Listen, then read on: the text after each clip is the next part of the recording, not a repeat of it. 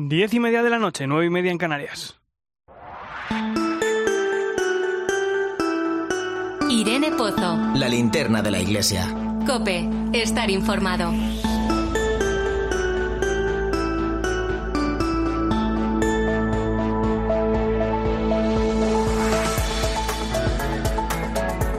¿Qué tal? ¿Cómo estás? Recibe un saludo de Nacho de Gamón. Hace exactamente una, semana estábamos haciendo este mismo programa, La Linterna de la Iglesia, desde Santiago de Compostela. Allí se estaba celebrando la Peregrinación Europea de Jóvenes, un encuentro que ha congregado a cerca de 12.000 chicos y chicas de toda Europa, aunque la mayoría eran españoles. El viernes, cuando hicimos el programa desde allí, aún quedaban los actos centrales de esta PEG, la vigilia de oración y la misa de clausura, que se celebraron en el Monte Dogozo, un lugar icónico que ya había acogido celebraciones de este tipo antes, como la JMJ de 1989, a la que acudió el Papa San Juan Pablo II.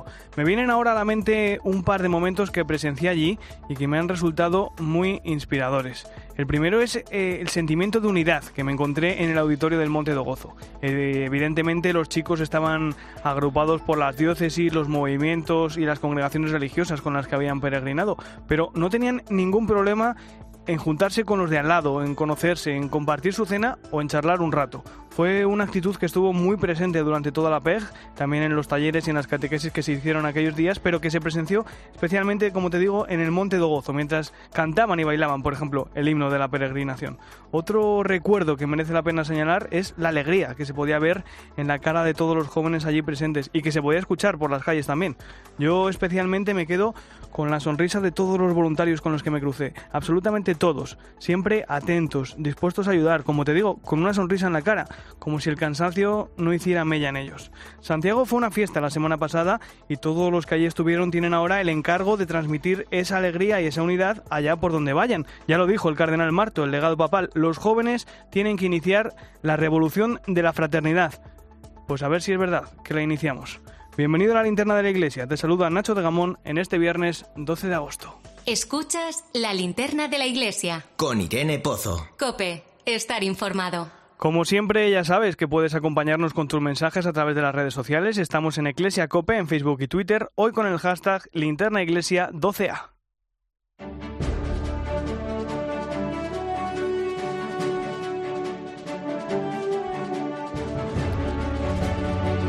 Repasamos hasta ahora las principales claves de la actualidad de la Iglesia. Lo hacemos con la compañía de Manu Torralba. Buenas noches, Manu. Buenas noches, Nacho. Esta semana ha sido el momento de hacer balance de la peregrinación europea de jóvenes que disfrutaron casi 12.000 chicos y chicas en Santiago de Compostela y que se cerró el domingo pasado con una Eucaristía oficiada por un enviado especial del Papa, el cardenal Antonio Marto. Marto fue obispo de Fátima, en Portugal, durante 16 años, entre abril de 2006 y enero de 2022, y en la ceremonia de clausura de esta PEG ha llamado a los jóvenes a seguir practicando la cultura del encuentro y del cuidado del prójimo. Jesús propone aquí una nueva forma de relacionarte entre nosotros, la revolución de la fraternidad, una revolución sin armas, sin muertos. Nuestro encuentro en Santiago es un bello ejemplo de ello. Sí, habéis dado un bello ejemplo de fraternidad por las calles de Santiago. Una vez clausurada la peregrinación europea de jóvenes, el primero en hacer una valoración sobre cómo se ha desarrollado el encuentro ha sido el arzobispo de Santiago de Compostela, Monseñor Julián Barrio. El prelado ha destacado el impacto que le ha provocado descubrir una juventud implicada en el amor al prójimo y a los demás, por lo que hay que eliminar el cliché de que a nuestros jóvenes no les preocupa la sociedad son jóvenes muy pegados a la realidad. Y esto yo creo que tiene que ser una esperanza para todos.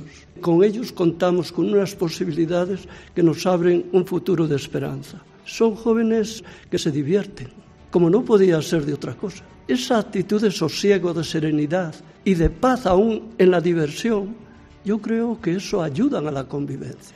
Aquí en COPE el balance lo ha hecho el obispo auxiliar de Valencia y presidente de la Subcomisión de Familia y Juventud de la Conferencia Episcopal Española, Monseñor Arturo Ross. Ha asegurado en Mediodía COPE que su valoración de esta PEC 2022 es muy positiva y ha destacado la importancia de los jóvenes, que deben ser inspiración para todos y a los que hay que escuchar, sobre todo, dice, por parte de los consagrados.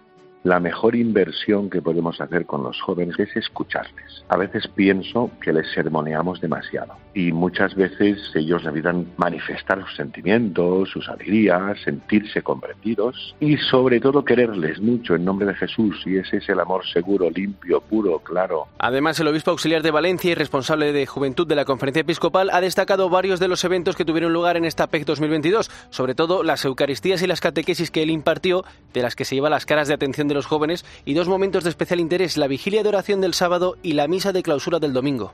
Los dos momentos finales fueron muy significativos de una gran belleza. La vigilia de la noche del sábado en Monte de Pozo fue preciosa, con mucha serenidad, mucha paz, se respiraba el ambiente orante y también la Eucaristía de clausura. Milagritos pequeñitos que han acontecido todos los días en Santiago. Segunda parada de esta semana, el Monasterio de Guadalupe en Cáceres, que también celebra su año santo, igual que el Camino de Santiago, y al que han llegado más de 130.000 peregrinos en los últimos meses. Lo ha contado en nuestra televisión hermana en 13 el provicario general del Arzobispado de Toledo y responsable de este año santo, don Raúl Muela. En el programa Iglesia al Día ha destacado la cantidad de personas que han acudido estos últimos meses al monasterio tenemos un balance como muy positivo ¿no? del año santo. En primer lugar, están asistiendo masivamente, lo cual es una cifra considerable. A nivel diocesano hemos vivido muchos de los acontecimientos de este año allí y eso ya es eh, un fruto precioso. ¿no? Y ya sabes que esta semana ha entrado en vigor el decreto por el que los escaparates de los comercios y los edificios públicos que no estén ocupados tienen que apagar las luces a partir de las 10 de la noche. El objetivo del gobierno es reducir el consumo de gas un 7%. La medida entre en vigor el pasado miércoles y no afecta al alumbrado público ni al alumbrado de carácter decorativo de los monumentos. Por eso, catedrales como las de Sevilla, Barcelona o Santiago de Compostela permanecerán encendidas durante la noche. No obstante, la decisión en estos casos dependerá siempre de la entidad que gestione cada uno de estos edificios. Gracias, Manu. Luego te escucho otra vez. Hasta luego, Nacho. Tiempo ahora para la actualidad de nuestra diócesis. Comenzamos en Santiago, porque allí nace el Camín de los Santuarios, una ruta de 220 kilómetros inspirada en el histórico recorrido que enlaza la Catedral de Oviedo con Covadonga y Santo Toribio de Liébana. La apertura de este itinerario coincide con la celebración de los 1300 años de la Batalla de Covadonga, que marca tradicionalmente el, inicio de la reconquista de la península. Copen Santander, Catiano Nogueira, buenas noches. El Camino de los Santuarios o Camino Lebaniego Asturiano, como así se denomina, cuenta con dos rutas y 220 kilómetros y ofrece paisajes de gran valor cultural y natural, con pastos, montañas o valles, además de diversos cauces fluviales que acompañan los pasos de los caminantes. Un relevante patrimonio histórico-cultural que incluye desde vestigios prehistóricos hasta iglesias, construcciones civiles, elementos etnográficos o espacios de gran valor paisajístico y natural. Una ruta histórica que viene uniendo de manera central los pueblos de Cantabria con la ciudad importante asturiana y que cierra el círculo de los caminos de peregrinación al monasterio de Santo Toribio de Líbana. En Valladolid, el nuevo arzobispo y secretario general de la Conferencia Episcopal Española, Monseñor Luis Argüello, ha publicado una carta pidiendo a los fieles de su archidiócesis que recen para pedir el don de la lluvia. Cope Valladolid, Javier Luna, buenas noches. Buenas noches, Nacho. Consciente de que la escasez de agua es ya dramática y que las consecuencias de la guerra pueden acarrear dificultades económicas quizás inéditas para los más jóvenes, el arzobispo de Valladolid convoca a los fieles a orar pidiéndole al Señor el don de la lluvia y el bien común de la paz. Invita además a solicitar la intercesión de la Virgen en sus múltiples advocaciones y ante la inminente celebración este lunes de la fiesta de la Asunción. Monseñor Luis Argüello sugiere además un ayuno energético, no despilfarrar el agua tan escasa, advierte, como necesario oración, ayuno, pero también limosna. En su misiva, el arzobispo de Valladolid pide compartir con los que menos tienen y se dirige también a los representantes públicos, tanto aquellos con funciones de gobierno como a quienes ejercen su control desde la oposición. Les anima a buscar caminos de encuentro y colaboración en favor del bien común. Seguimos en Castilla y León porque en Ávila la iglesia del convento de Santa Teresa de Jesús, casa natal de la Santa, ha recibido el título de Basílica Menor por parte del Papa Francisco Cope en Ávila. Rodrigo San Pedro, buenas noches. Buenas noches. La Iglesia de la Santa será considerada Basílica Menor tras la petición formal realizada al Vaticano por Monseñor Don José María Gil Tamayo y respaldada por la Orden del Carmelo. Con ese motivo, el próximo sábado 27 de agosto a las 8 de la tarde, Gil Tamayo va a presidir una ceremonia religiosa por la que la Santa pasará a ser Basílica Menor. En total existen más de 1.500 basílicas menores en todo el mundo y la concesión principal que pueden hacer es la posibilidad de obtener la indulgencia plenaria. Pueden lograrla en las condiciones habituales de confesión, comunión o de oración. Y terminamos en el sur, en Sevilla. Monseñor Saiz Meneses, al frente de la archidiócesis desde junio del año pasado, predica por primera vez la novena de la Virgen de los Reyes. La patrona de la ciudad hispalense volverá a realizar su tradicional recorrido por los alrededores de la catedral la mañana del próximo lunes 15 de agosto. El arzobispo ha explicado que será un día grande para la archidiócesis y una ocasión para expresarle a la Virgen la devoción de sus fieles.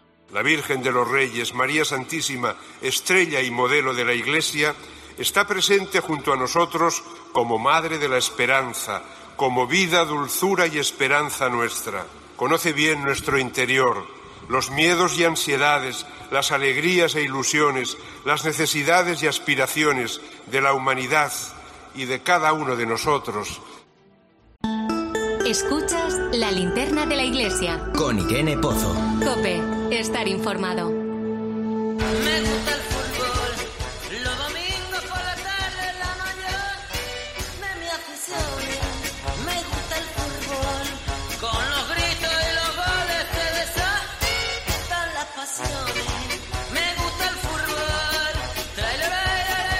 Si la Iglesia está presente en todos los aspectos de la sociedad, desde la evangelización hasta, hasta la caridad, desde las escuelas hasta las residencias de mayores, si tiene pastorales en ámbitos tan distintos como la cárcel o el circo, ¿cómo no iba a estar también presente en el fútbol?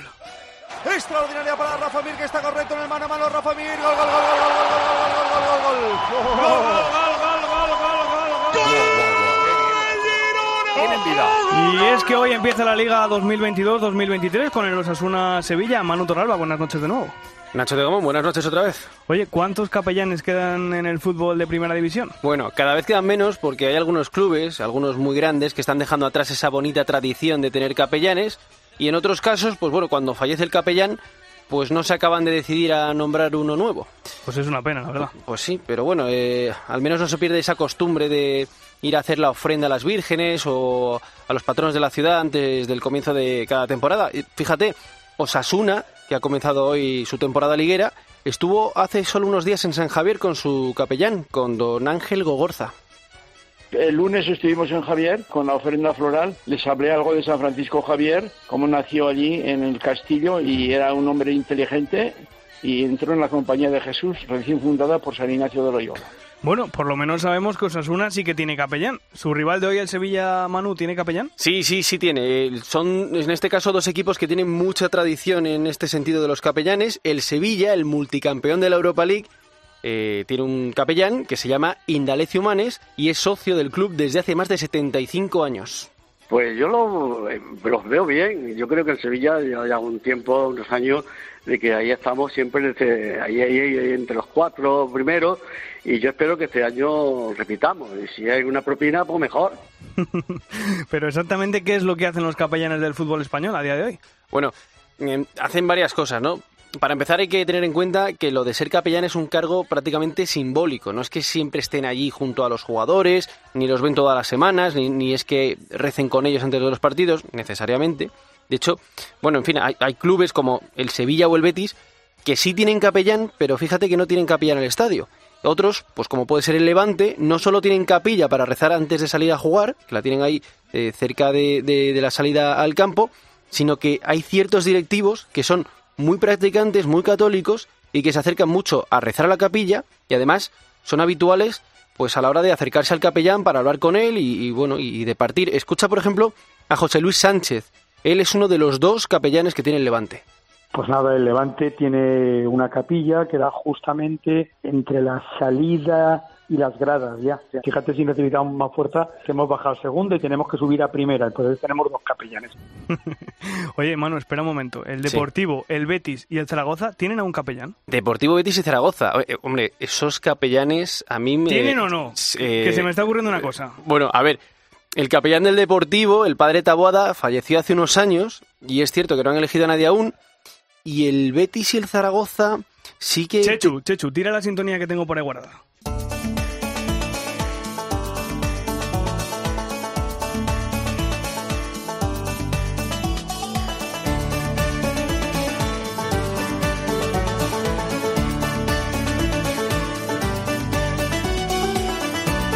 Capellán del Betis, padre Javier, buenas noches. Muy buenas noches, me gusta el fútbol. ¿Se acuerda usted de la tertulia de los capellanes de Cope? Me acuerdo, pero allá hace tiempo que no la escucho, hace muchos años. Sí, sí. Yo era- recuerdo, Dígame, recuerdo dígame. yo que en aquella ocasión, pues hablaban, por lo menos que yo conociera, al capellán de Real Betis Balompié, el padre Ángel Martín Sarmiento, claretiano, y otro capellán de la Extremadura, de ahí de, cerca de Badajoz, Sí, un señor. pueblito, Del almendralejo. y ese, de Almendralejo, exactamente. De Almendralejo, sí, señor. Pero ya hace mucho tiempo que no lo oigo. Sí, sí, hace tiempo que, que desapareció de la antena. Y hacían la quiniela con el, con el padre Gracia y el padre y el padre Taboada también, del Deportivo. Exactamente. Lleva razón. Yo recuerdo, pero de muy lejos, hace muchos años. Ujú. Bueno, como necesito a tres capellanes, me he permitido también la licencia de invitar al capellán del Valencia, padre Álvaro. Buenas noches. Buenas noches. A mí me gusta el fútbol humano. ¿Usted escuchaba, ¿Usted escuchaba la tertulia de los capellanes aquí en COPE también los sábados por la mañana, padre Álvaro? Yo, yo también la escuchaba. Y sería adolescente o joven. Y, y me acuerdo que uno tenía muy mala leche y que colgaba el teléfono y se iba, ¿no? ¿Puede ser? Puede ser, y puede que ser. otro, que era mu- otro muy bromista, otro era muy bromista. Sí, y sí. se- uno se enfadaba. Me sentido acuerdo de la sí. quiniela. ¿no? Yo, yo hacía la quiniela copiándome de lo que decían ellos. ¿Qué tenía padre Javier esa tertulia que gustaba tanto? Era, mm, de alguna manera, pues también la iglesia, y en este caso los sacerdotes, los capellanes, pues mira, invitaban también a que la gente viera el fútbol como un deporte que se podría por, a través de él llegar a Dios, ¿por qué no? Y había ahí un pique y a la gente le gustaba y a mí me decían, ¿ha escuchado eh, la tertulia y ha escuchado el discurso de uno y de otro? Digo, hoy no lo he podido escuchar, pero en otras ocasiones lo he escuchado y me gustaba porque el padre Ángel era muy, muy, muy aficionado al Betty y él, como vivía al lado y estaba allí todos los días, pues él iba mucho y él era un bético apasionado. Padre Álvaro, ¿cómo, llegó usted a capellán del Valencia? Porque tengo entendido que, que estuvieron cinco años sin capellán en el club. Pues la verdad es que sí, porque falleció don Elías Yagaria, y aún se acuerda mucha gente de él, y había unos años sin capellán. Y mira, por las cosas de la, de la vida, la providencia quiso que yo fuera al fútbol, estaba en la Basílica de Vicentes Amparados, conocí a varias gente del Valencia, y se terció, que con, en hace año y medio pues me pusieron de capellán, ya hablaron conmigo, y dijo, no habléis conmigo, hablar con mi jefe, con el cardenal. Él dijo que sí, y mira, ahí estoy de capellán. Qué pena, ¿verdad? Que se esté, que se esté perdiendo la figura del capellán en, en muchos equipos de España, ¿no? Pues yo creo que sí, porque me, me gustaría, de hecho, a ver si lo podemos hacer los capellanes, de hacer un encuentro de capellanes en- de, de- de España, de primera división, de segunda división, porque es verdad que ha cambiado mucho la liga, los clubs no son como antes, hay gente que parece que viene otra galaxia, pero al final te das cuenta que nuestros jugadores son de carne y hueso, y lloran y ríen como tú y yo lloramos y reímos, y al final pues el capellán pues está ahí presente, les va acompañando en lo que pueda, y todos tienen familia, hijos, eh, hay entierros, hay bautizos, hay bodas, y ahí tenemos una misión muy importante. Así que hay que estar- hay que reivindicar nuestra figura de capellanes. Precisamente hablábamos de que hay, de que hay pocos capellanes en, en los equipos de fútbol actualmente, pero en los dos equipos rivales de sus respectivas ciudades aún hay capellán, tanto en el Sevilla como en el Levante. ¿Cómo se llevan ustedes con ellos, Padre Javier? ¿Cómo se lleva con el capellán, con Don Indalecio, con Yo el me capellán llevo de Sevilla? con el capellán del Sevilla muy bien porque además es de mi curso, tiene mi edad. Anda. Y hemos estado viviendo muchos años juntos y estudiando. Y aunque los colores, eh, uno blanco y otro rojo, como el Sevilla rojo y el mío es ver- verde y blanco, pero nos llevamos muy bien. El padre Indalecio, que es el capellán del Sevilla, conmigo se lleva muy bien y yo me llevo muy bien con él. Es verdad que nos gastamos bromas y eso es normal. Por ejemplo, pues hoy le he gastado yo una broma a él cuando en directo ha estado en la COPE a las 1 y 45 y yo le he dicho, Indalecio, ten siempre presente que el Real Betis Balompié últimamente va hacia arriba, no va hacia abajo. Y bueno, llevamos dos años jugando la UEFA y llevamos el año pasado el triunfo de la Copa de- del Rey, que por cierto el padre Álvaro me pidió que rezáramos. Me pidió, ¿verdad, padre Álvaro? Me pidió, Sí, me sí. pidió usted que rezáramos que se, se ve que el padre Javier rezó más que yo, un poquito más que yo. Sí, parece, pues, todo viendo el resultado del partido parece que sí. Bueno, seguro, seguro que los buenos oyentes de radio, los clásicos de la COPE de toda la vida, se acuerdan del padre Gracia, el capellán del Real Zaragoza que participaba en aquella tertulia. Ahora el que está en el cargo es don Fernando Arregui, que tiene un compromiso y que no nos puede atender hasta ahora, pero tengo al otro Ya. lado del teléfono al capellán emérito del Real Zaragoza, don Juan Antonio. Padre Gracia, buenas noches. Buenas noches, me gusta el fútbol. ¿Cómo le va la vida como capellán emérito? Me han dicho que tiene más agenda que el propio capellán del equipo. Bueno, no, no sé, es difícil. Eso sería un pugilato que sería muy difícil de resolver, porque creo que el nuevo capellán no lo creo, sino que estoy absolutamente seguro de que está ocupadísimo. Quizás, quizás como yo o más que yo. Bueno, don Juan Antonio, ¿quiere, ¿quiere mandar un saludo a sus oyentes de toda la vida de la tertulia de los capellanes, que seguro que se alegran de escucharlo esta noche? Hombre, que los añoro mucho, los añoro mucho.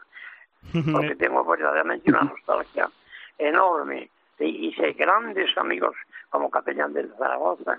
Todavía hoy, una vez por semana, me reúno con los antiguos discípulos míos del Zaragoza. Qué bueno, qué bueno. ¿Son ustedes muy futboleros? ¿Son los capellanes del fútbol español muy futboleros? Nacho, ¿sabe usted o saben ustedes qué número de socio tengo yo ahora mismo? Yo tengo el número 869. Buen número, buen número. 800. Bajito. Hombre, Padre Álvaro, ¿y Muy usted es, bajo. Padre Álvaro, ¿usted es futbolero? Sí. Mira, yo también era socio. Y aparte te digo una Sí. cosa. Antes tenía dudas morales entre cuando había un partido y me coincidía con una actividad de la parroquia o de algo de que tenía que hacer. Pero ahora, desde que soy capellán, es una labor pastoral, con lo cual ya no tengo dudas.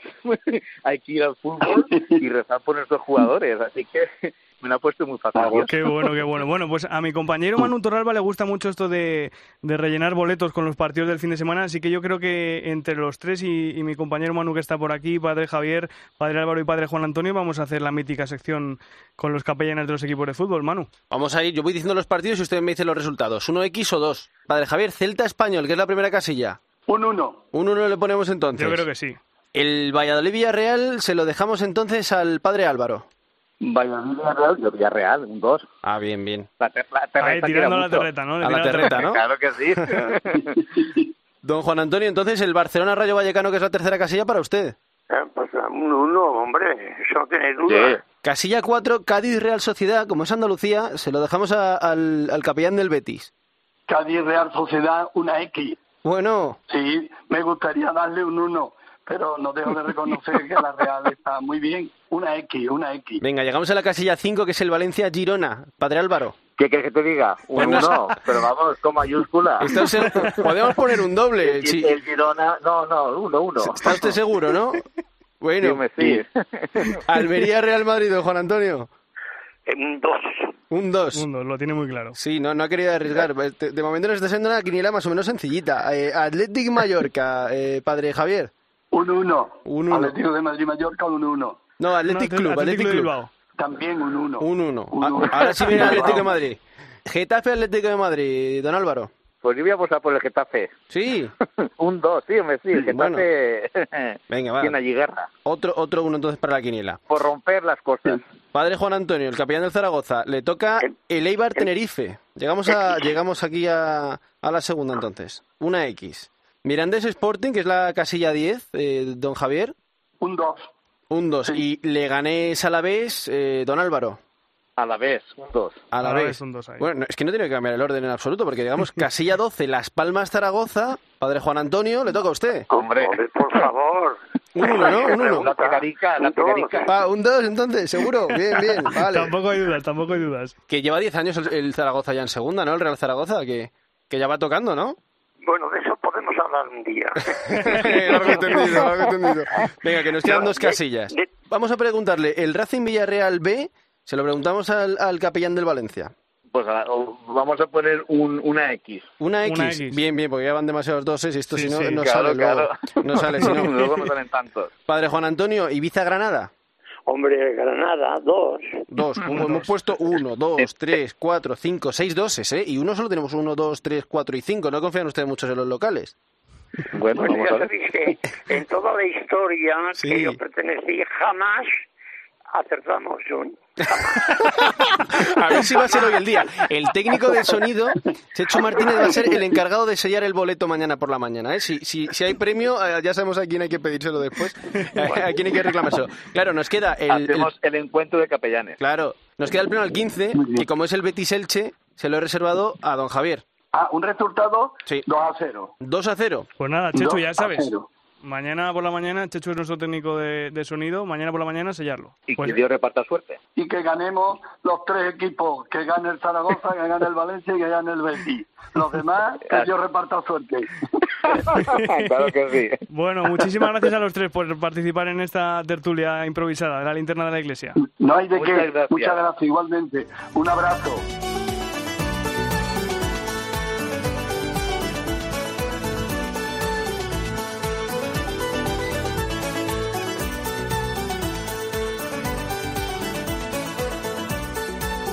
Oye, Manu, pues hemos echado, hemos echado un rato ahí divertido con la... Sí, nos ha salido una quiniela un poco rara.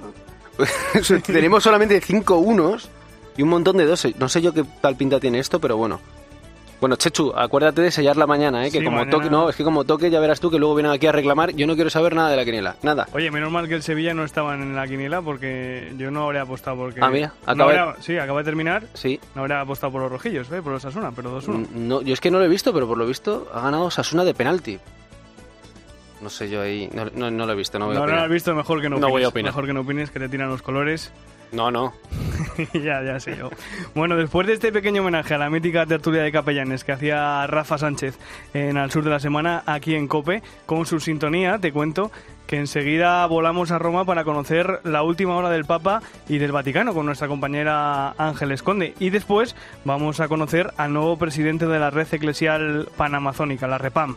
Es Monseñor Rafael Cop, un obispo español que lleva más de 30 años en Ecuador. Todo eso será a partir de de las 11. Te recuerdo que estamos en Iglesia Cope, hoy con el hashtag linternaiglesia12a.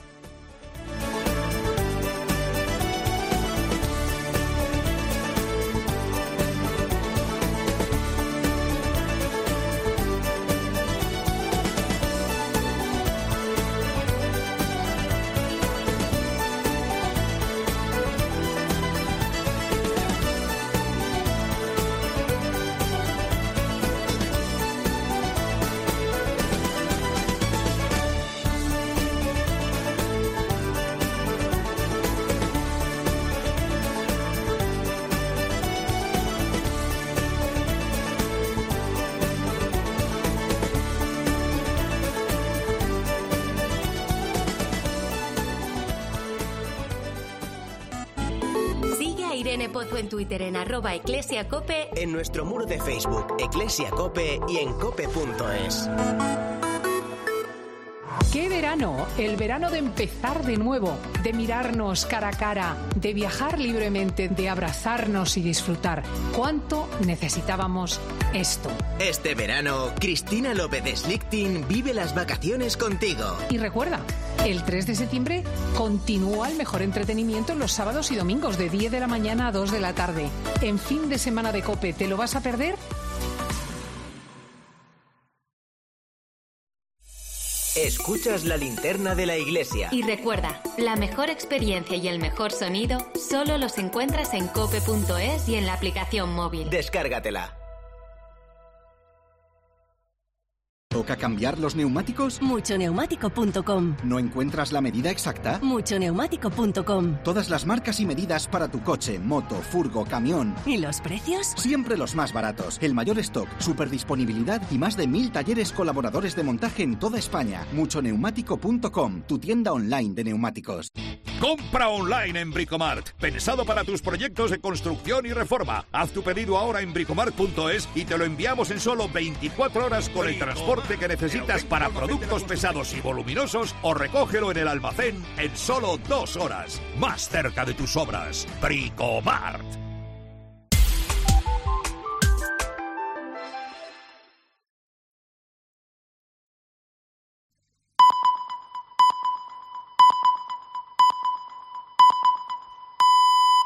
Son las 11 de la noche, las 10 en Canarias. Irene Pozo. La linterna de la iglesia. Cope, estar informado.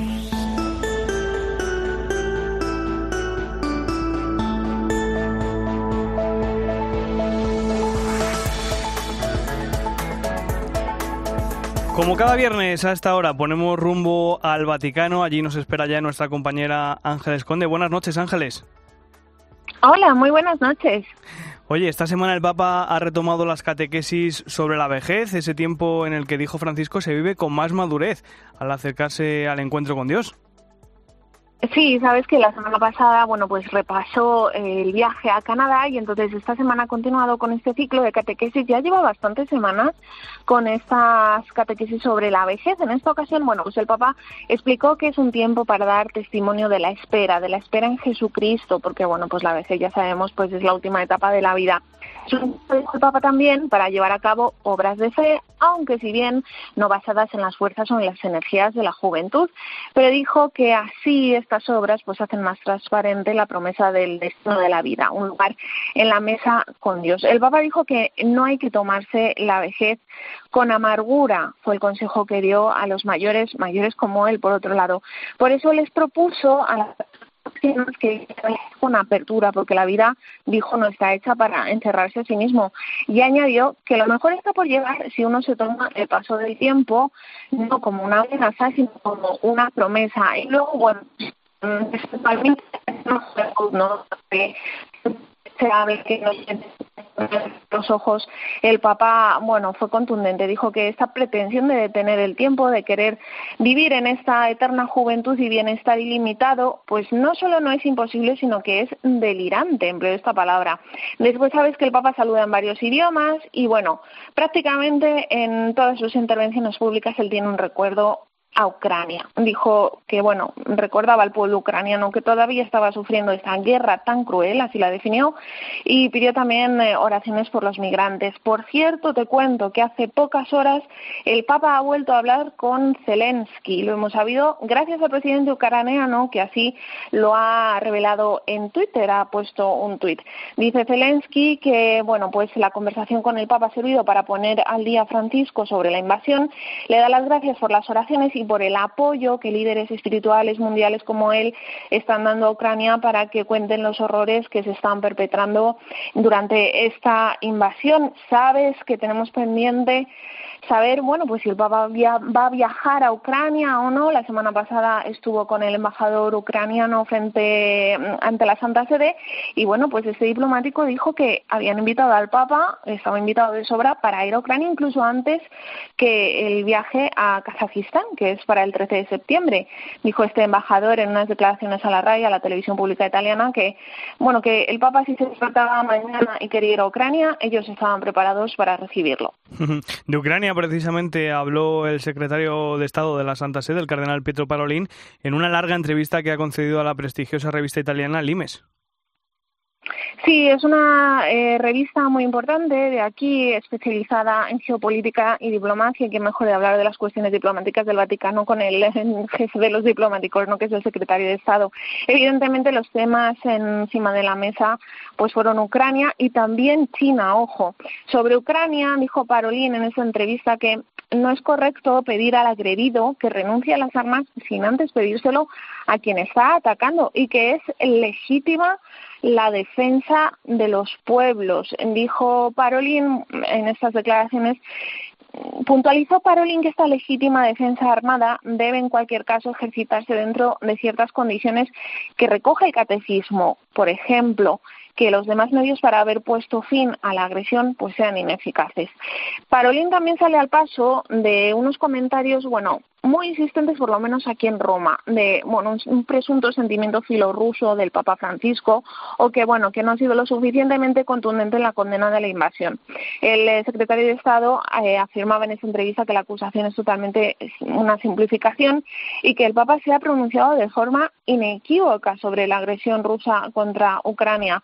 Y el secretario de Estado a este respecto hace una, una afirmación bastante contundente. Dice que no estamos entendiendo todavía lo que está sucediendo, que no vamos a ser todavía eh, capaces ni de predecir ni de calcular las consecuencias de lo que está pasando en el este de Europa. Como te decía, también habla sobre China, sobre este acuerdo marco que tiene que renovar la Santa Sede con China en, bueno, pues en este mes de octubre. Lleva en vigencia ya dos años y es un acuerdo, dice Parolín, secreto porque bueno como es provisional pues no se ha querido revelar eh, no se han querido revelar los términos que todavía hay que ir viendo si este acuerdo pues está funcionando porque bueno reconoce que no se han superado los obstáculos y dificultades con el gigante asiático. Muy crítico, por cierto, siempre con este acuerdo entre la Santa Sede y China ha sido el cardenal Zen, de 90 años, el arzobispo emérito de Hong Kong, que esta semana además hemos sabido que va a pasar por los tribunales en un juicio que se celebrará en septiembre. ¿Te acuerdas que fue detenido en mayo acusado de conspirar contra China por haber participado en un fondo para ayudar a los manifestantes eh, que en 2019 se protestaban contra la imposición por parte de Pekín de la ley draconiana de seguridad nacional? Y bueno, esta acusación no ha prosperado, pero le van a llevar al banquillo porque eh, parece ser que ni él ni los demás administradores del fondo, según las leyes eh, de Hong Kong, habían registrado este fondo conforme a la ley. Bueno, lo principal es que la primera acusación no ha prosperado, la de colusión, conspiración contra China, pero por esta otra va a tener que pasar por el banquillo este cardenal. Y sin salir de Asia, Ángeles, nos llega también la noticia de un generoso gesto del Papa, muy rápido. Sí, brevemente. Ha donado 100.000 eh, dólares a Sri Lanka. Eh, lo ha revelado el cardenal Ranjit. Es una donación para las víctimas del tremendo atentado, de los tremendos atentados de Pascua de 2019. Eh, murieron 279 personas en estos atentados terroristas que fueron en parroquias y bueno, todavía no se ha esclarecido quiénes fueron los autores. La investigación va mal, va lenta y no se ha socorrido a las víctimas. El Papa da esta aportación para las víctimas, los supervivientes y las familias. Pues Ángeles Conde, compañera, gracias por traernos la actualidad del Vaticano y del Papa. Gracias y buen fin de semana. Gracias. Gracias a vosotros. Un abrazo. Repasamos a continuación otras de las principales noticias que nos ha dejado la semana. En Roma ha fallecido a los 97 años el mayor de los 206 cardenales de la Iglesia, el cardenal Joseph Tonko, prefecto emérito de la Congregación para la Evangelización de los Pueblos y del Comité Pontificio para los Congresos Eucarísticos Internacionales. Manu Torralba nos acerca a su figura. Tomko nació en Udavske, en Eslovaquia, en 1924. Completó sus estudios de teología en Bratislava, obtuvo las licenciaturas en teología, derecho canónico y ciencias sociales en Roma y fue ordenado sacerdote a los 25 años. Desde 1966 fue el jefe de la oficina doctrinal en la Congregación para la Doctrina de la Fe. En 1967 fue elegido secretario especial de la primera Asamblea Sinodal y en 1974 subsecretario de la Congregación para los Obispos. Es obispo desde 1979 y ese mismo año fue secretario general del sínodo. Desde 1985 fue director de la Congregación para la Evangelización de los Pueblos y ese mismo año el Papa San Juan Pablo II lo creó cardenal. Y por desgracia en el Congo tenemos que contar una vez más el asesinato de un sacerdote. Se trata del, padre Godefroy Pembele Mandón, que se encontraba en su parroquia de la, de la región de Kikwit, al sureste del país, cuando recibió varios disparos. Falleció esa misma noche en el hospital de Kinshasa, la capital del país. Otra parroquia cercana esa misma noche fue atacada por un grupo de violentos armados que asaltaron a las mujeres que allí se encontraban.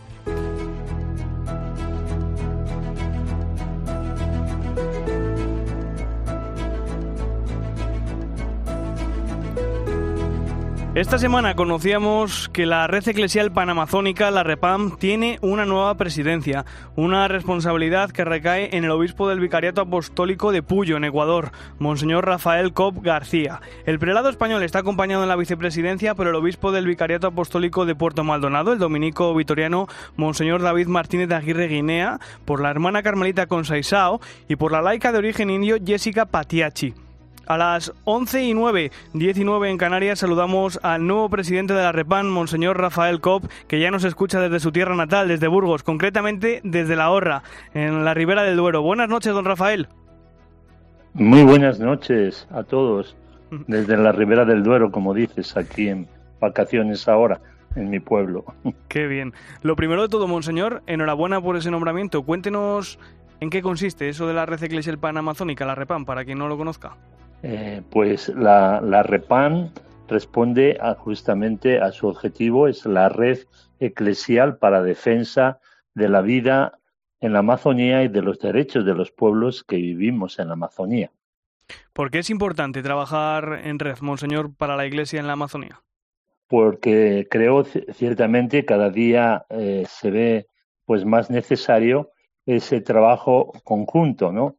Quizá pues en la vida o a lo largo de la historia pues ha habido muchos esfuerzos eh, personales, ¿no?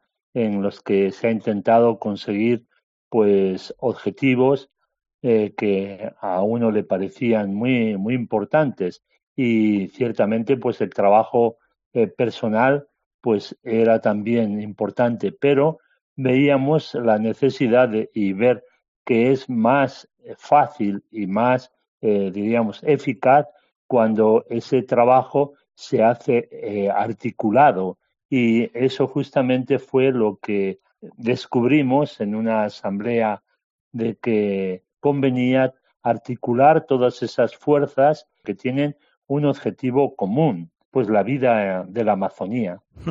¿Cómo asume este nombramiento de presidente de la REPAM, monseñor? Bueno, yo, como decía el día de, de la toma de posesión, eh, como, como ese obrero en la mies que siempre hemos estado pues intentando servir y como un servicio pues a la iglesia en la Amazonía. Eh, hemos seguido durante todo este periodo eh, de, ocho años de camino que tiene la REPAN, pues desde el inicio, como digo, fue en el 2014 cuando se hizo oficial en Brasilia, pero en el 2013 se sembró, diríamos, esa semilla. Entonces el soñar juntos es, hace más fácil que esos sueños se hagan realidad. Y de ahí entonces pues surge también pues la, la idea de, de seguir caminando juntos y de decir, bueno, pues aquello que iniciamos seguimos sirviendo. Entonces este cargo y esta responsabilidad la asumimos como parte de ese proceso que iniciamos ya y que ciertamente nos sentimos identificados con, con la, la, realidad de, de, la REPAN y con los objetivos que, que la REPAN tiene. Don Rafael, ¿qué significa para usted la Amazonía, donde se ha pasado, bueno, creo que prácticamente podríamos decir que media vida, ¿no? Así es, pues sí, ya llevamos ahí más de 31 años eh, trabajando como misionero y ciertamente pues la Amazonía para, para mí es como mi casa, ¿no? mi, hogar, es como el espacio eh, de encuentro para cumplir también mi misión, ¿no? Como misionero, pues llevar ese, ese evangelio, buena noticia para los más alejados, para los más marginados y olvidados, para los más necesitados, ¿no? Y en medio de, a la vez también, de esa vida en exuberante que es la vegetación y la creación de Dios en ese espacio de la Amazonía, porque ciertamente cuando uno llega de, de aquí, de Castilla, por ejemplo, a, a, la Amazonía, pues es un, como un choque, ¿no? Eh, verdaderamente que llama no solamente la atención, sino que es como una admiración, ¿no? De decir, qué vida hay aquí, ¿no? y así me lo comentaban también este verano, el mes pasado, que estuvieron un grupo de jóvenes de Castilla y León haciendo un voluntariado en un servicio y decían ¿no? el contraste, cómo les había llamado la atención nada más llegar de toda una vegetación que habla de vida exuberante en contraste quizá pues con el paisaje de, que tenemos aquí ahora en Castilla y con esta sequía y este calor. ¿Qué retos tiene la Iglesia en la Amazonía en este momento, don Rafael?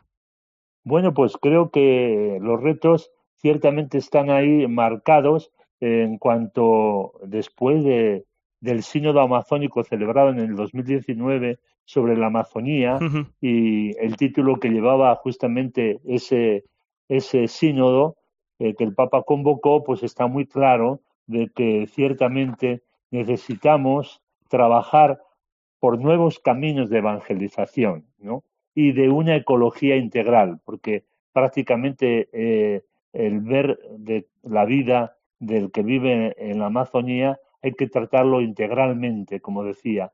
Un desafío es también, pues bueno, eh, sensibilizar y concientizar sobre este equilibrio planetario de que verdaderamente lo que nos parece una amenaza en la Amazonía, como es la deforestación, como es la contaminación, pues eh, verdaderamente todo eso no es solamente una amenaza, es una realidad hoy día. Don Rafael, mencionaba usted el, el, sínodo sobre la Amazonía que convocó el Papa Francisco y precisamente ahora mismo la Iglesia está en un proceso sinodal eh, sobre la sinodalidad. ¿Qué puede aportar esta Iglesia particular eh, presente en la Amazonía a la Iglesia universal en este camino sinodal? Bueno, yo creo que el Papa habló justamente muy claro de esto, diciendo que eh, este sínodo amazónico que se hizo sobre todo con, con la ayuda directa de la REPAM, porque fue a la que confió el Papa el preparar este sínodo, y ciertamente decía el Papa que era como un laboratorio eh, de pruebas sobre la sinodalidad. Es decir, que se había vivido eh, esta sinodalidad en este sínodo y en esa preparación del sínodo, lo cual nos ayuda a entender también cómo tenemos igualmente que aplicarlo a nivel de Iglesia universal. Y ciertamente yo creo que eh, la sinodalidad en sí, eh, diríamos, eh, la hemos iniciado ya nosotros en la Amazonía. ciertamente que necesita pues mucho más, diríamos, mm, de recorrido, pero creo que, es muy importante la referencia que tiene la Amazonía, no solamente referente mundial a nivel ecológico, sino también pienso que puede ser a nivel también eh, pastoral. Por eso nació del sínodo esta otra institución que se llama FEAMA y que el Papa ha aprobado, ¿no? que es justamente para, mm, diríamos, hacer como una, una pastoral de conjunto para toda la iglesia de este bioma amazónico. Y ciertamente creo que sí es para, para todos referente también para vivir este espíritu de sinodalidad, de pueblo de Dios que camina unido y con un mismo horizonte y guiados por un mismo espíritu, como diría el Papa, pues remando juntos en esa misma dirección hacia aguas más profundas, ¿no? Pues con, con esos referentes nos quedamos. Monseñor Rafael Cop, obispo del Vicariato Apostólico de Puyo, en Ecuador. Muchísimas gracias por atender la llamada de la linterna de la Iglesia. A vosotros también por esta oportunidad que nos dan para poder compartir con todos vosotros. Un abrazo fuerte y disfrute de las vacaciones. Un abrazo para todos. El Señor nos ha llamado a una nueva misión. Este mes se ha celebrado en Monterrey, en México, un encuentro internacional de evangelizadores digitales e influencers católicos. El evento llamado Hechos 29 tiene como objetivo despertar el deseo de ser y hacer iglesia en los jóvenes cristianos a través de la red. Algo tan importante hoy en día que hasta el Papa Francisco se hizo presente en la cita con un video mensaje no solo a sus participantes, sino a todas las personas que difunden el mensaje de Jesús por Internet y en las redes sociales. Es necesario encontrar nuevos caminos para anunciar el corazón del Evangelio a cuantos todavía no han encontrado a Cristo.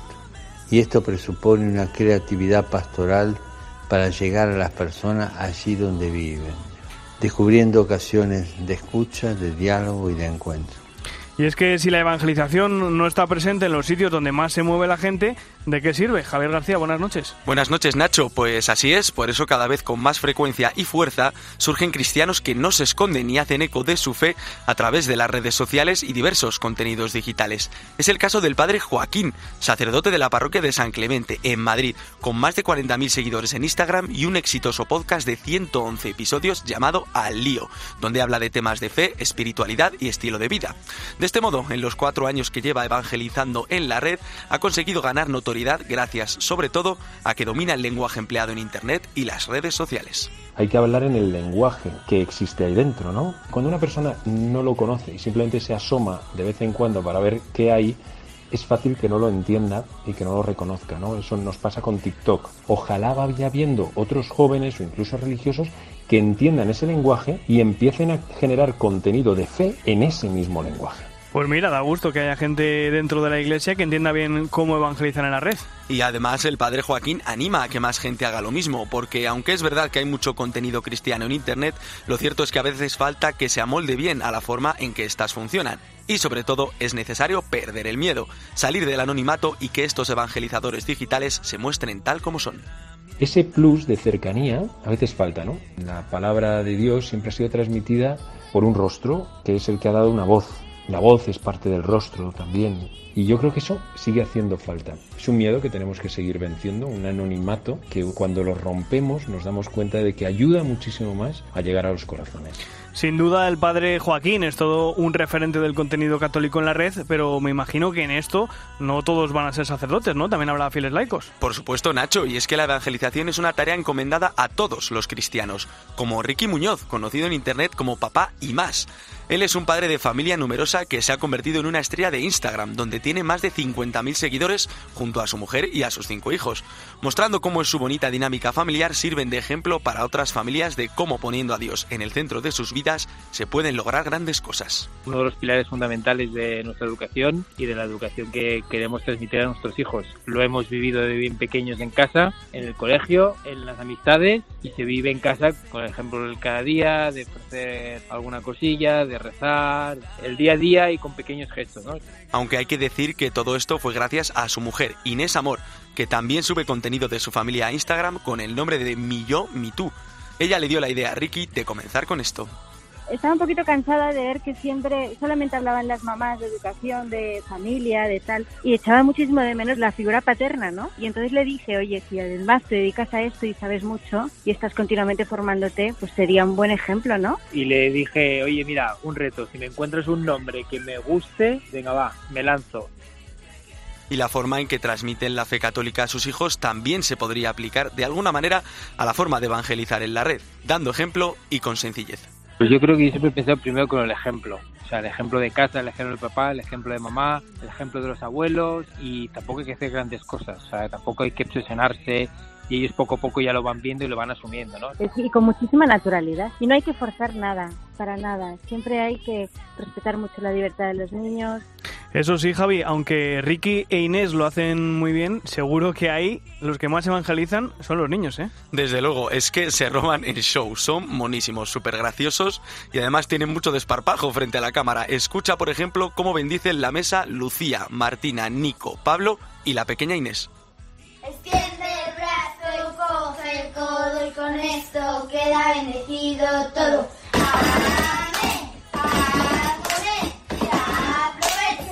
El niño Jesús que nació en Belén bendice esta mesa y a nosotros también. Qué simpático, de verdad. Bueno, pues parece que en líneas generales la transmisión online de la fe por parte de los influencers católicos va viento en popa. Muchas gracias, Javi, a seguir evangelizando en la red. Igualmente, gracias a ti, Nacho. Es el Señor sostiene, victoria Él nos dará. Si entregamos nuestra vida, Él la multiplicará. Encaminemos hombro a hombro, iluminados por su luz. Llevemos juntos. Y hoy, antes de apagar la linterna de la iglesia, enfocamos a Nicaragua. Después del cierre de varias de las radios vinculadas a la Iglesia en el país centroamericano, continúa la persecución del régimen de Daniel Ortega contra la Iglesia. Los obispos han dado un paso al frente y han denunciado los ataques de la dictadura sandinista en un comunicado conjunto. Escuchamos al cardenal Leopoldo Brenes, arzobispo de Managua y presidente de la Conferencia Episcopal Nicaragüense. La Conferencia Episcopal de Nicaragua queremos expresar nuestra fraternidad, amistad y comunión episcopal con él Además manifestamos el sentir de nuestra Iglesia, que por naturaleza proclama el Evangelio de la Paz y está abierta a la colaboración con todas las autoridades nacionales e internacionales para cuidar este bien universal tan grande. Ay, Nicaragua, Nicaragüita, la flor más linda de mi querer abonada con la bendita Nicaragüita, sangre de Diriangen, Ay, Nicaragua, sos más dulcita que la mielita de Tamagas. El obispo responsable de las radios, Monseñor Rolando Álvarez, permanece en arresto domiciliario desde hace una semana. Con él, otras 10 personas permanecen en la curia de Matagalpa, de, de su diócesis, de la diócesis que preside, acusados por el gobierno de Daniel Ortega de atentar contra los intereses del Estado. Imagínate la situación. Lleva siete días encerrado en la curia episcopal junto a otras 10 personas. Se asoma a su puerta y se encuentra con cinco policías con sus escudos antidisturbios que le impiden salir de casa. Y pasa esto. Me da la certeza que. No preciso ni decir todo esto que te digo,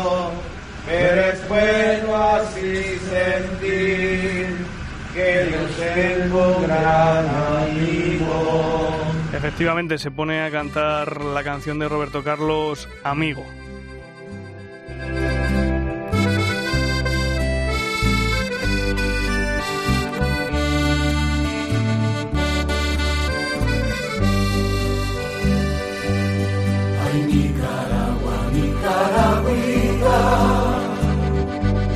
La flor más linda de querer. Es tremendo lo que está lo que está pasando en Nicaragua. Ojalá pronto este país centroamericano recupere la libertad.